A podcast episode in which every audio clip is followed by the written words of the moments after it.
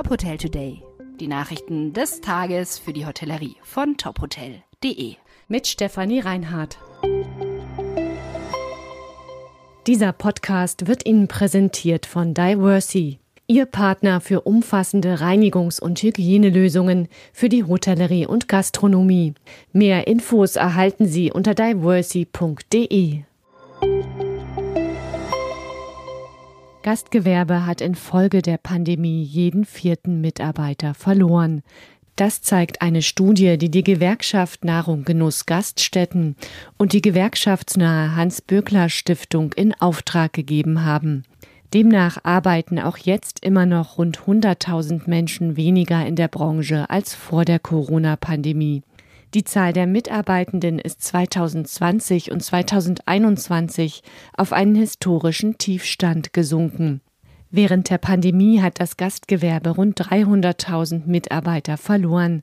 Die Zahl der sozialversicherungspflichtigen und geringfügig Beschäftigten sank von 2,1 Millionen auf 1,8 Millionen.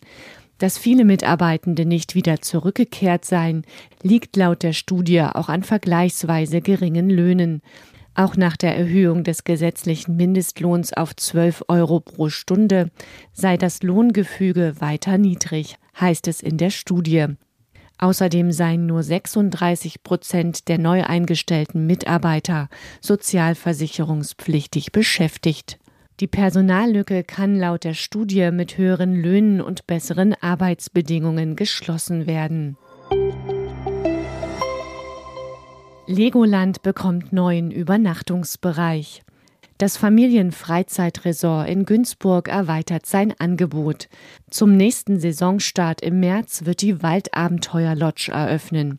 Zu ihr gehören 80 Zimmer im Wildnislook, die in Schlafbereiche für Eltern und Kinder aufgeteilt sind. Neu eröffnet werden auch ein Themenrestaurant und Spielplätze. Den Strom bekommt die Lodge über eine Photovoltaikanlage auf dem Dach. Insgesamt wächst das Legoland Feriendorf damit auf knapp 600 Zimmer.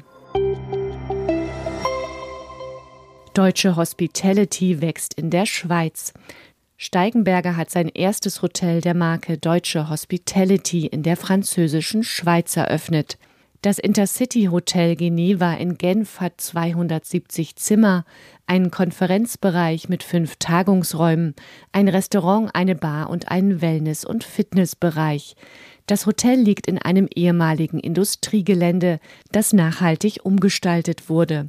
Dort gibt es außerdem Restaurants, Bars, ein Einkaufszentrum und ein Fitnessstudio. Betrieben wird das Hotel von der deutschen Hospitality als Pachtnehmerin. Weitere Hotels der Marke sollen folgen. Dieser Podcast wurde Ihnen präsentiert von Diversey, Ihr Partner für umfassende Reinigungs- und Hygienelösungen für die Hotellerie und Gastronomie. Mehr Infos erhalten Sie unter diversey.de.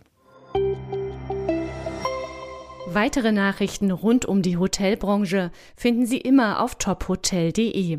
Folgen Sie uns außerdem gerne auf Instagram, Twitter, LinkedIn oder Facebook, um nichts mehr zu verpassen.